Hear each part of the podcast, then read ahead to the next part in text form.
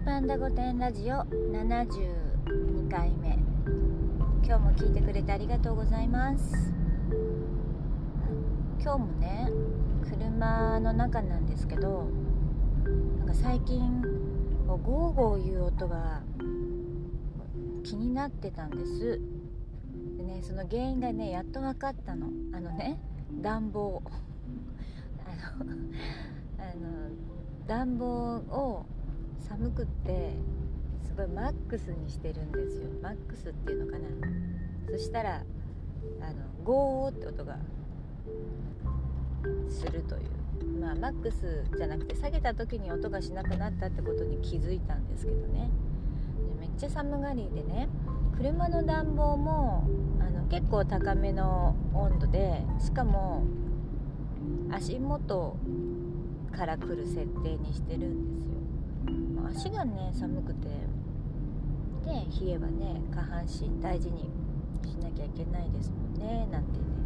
でガンガン焚いたらなんかね最近収録しててねゴーゴーゴーゴーゴーゴーゴー言ってると思ったのよ。そうそういうことでした。およそ1キロ先、渋滞。ねおよそもう寒がりというかほんの2年ぐらいまではあの冷えがすごくて。冷えがすごくだっていうかまあみんな冷えてるんですが症状がね、まあ、ひどくてすぐトイレに行きたいとかすぐ風邪ひいちゃうとかねあのそういうのが多かったんですよ。でも私あの薄着が好きなんでねまあ当たり前なんですよね冷えちゃうのはね。でまあいろんな勉強をして、まあ温めた方がいいなっていうのでね昨日も話したお風呂は湯船に浸かるとか。あとね寝る前はね首の周りになんか巻いとくとだいぶ違いますね。首が弱いみたいで風邪って首から入ってくるじゃないですか。なんで入ってくんだか知らないけど首を寒くすると手首足首もそうですけど風邪ひきますよね。なのでちょっと寝る前もね首の周りをあったかくして寝るようにしてます。およそ700メートル先松原2丁目を今日はこれから日本橋のお友達のところにね行ってちょっとお仕事のね話をするんですけど。今ってあれですねこういろんな助成金あるじゃないですか。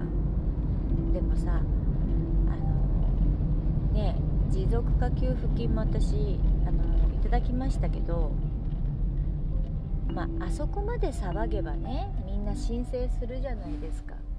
あそんなのあるんだとかね。でも大抵のなんか給付金ってあの分かりづらくできてるし自分で探さないと分かんないものが、結構多いですよね。渋滞区間が続きますだって持続化給付金だって最初みんな自分はもらえないと思ってたけどよくよく聞いたらもらえるんだことだったって言って慌てて出す人いっぱいいたじゃないですか。あの不正とかじゃなくてね。で今日はねまた IT なんとか応援隊とかいうね。うんあのそういうのをちょっともらえるようなあの策を講じに行くわけですよ。これも別に不正じゃないですよ、うん、でももうねなんかいろんなやっぱり行政のホームページって見た方がいいですね、うん、あれわざとよね。分かりづらく書いてあるの。なんか細かく女の人が面倒くさいと思うようにできてる。で申しか申し込み方もおよそめんどくさいし。300メートル先松原2丁目を斜め右方向です。なんていうのかなやっぱあげたくないんだろうね。うん。そんなややこしいことするならこうやっちゃった方が早いのにっていうのをわざわざなんか余計な手続き増やして簡単なことなのに、まあ、そういう風にできてますよね。だからこういう時こそねほんとそういうの読み解く力が大事だなって思いますよ。私も苦手な方なんですけどねでもこういう話するとさ結局はこういうのを教えてって言ってこう何も自分で調べないでこう何でも言うことを聞く人っているじゃないですか、左側車線です、ね、あの騙せんなって思っちゃいますよね。騙さないですけど。本当情報って大事だと思います。はいそれでは行ってきます。今日も聞いてくれてありがとうございます。また明日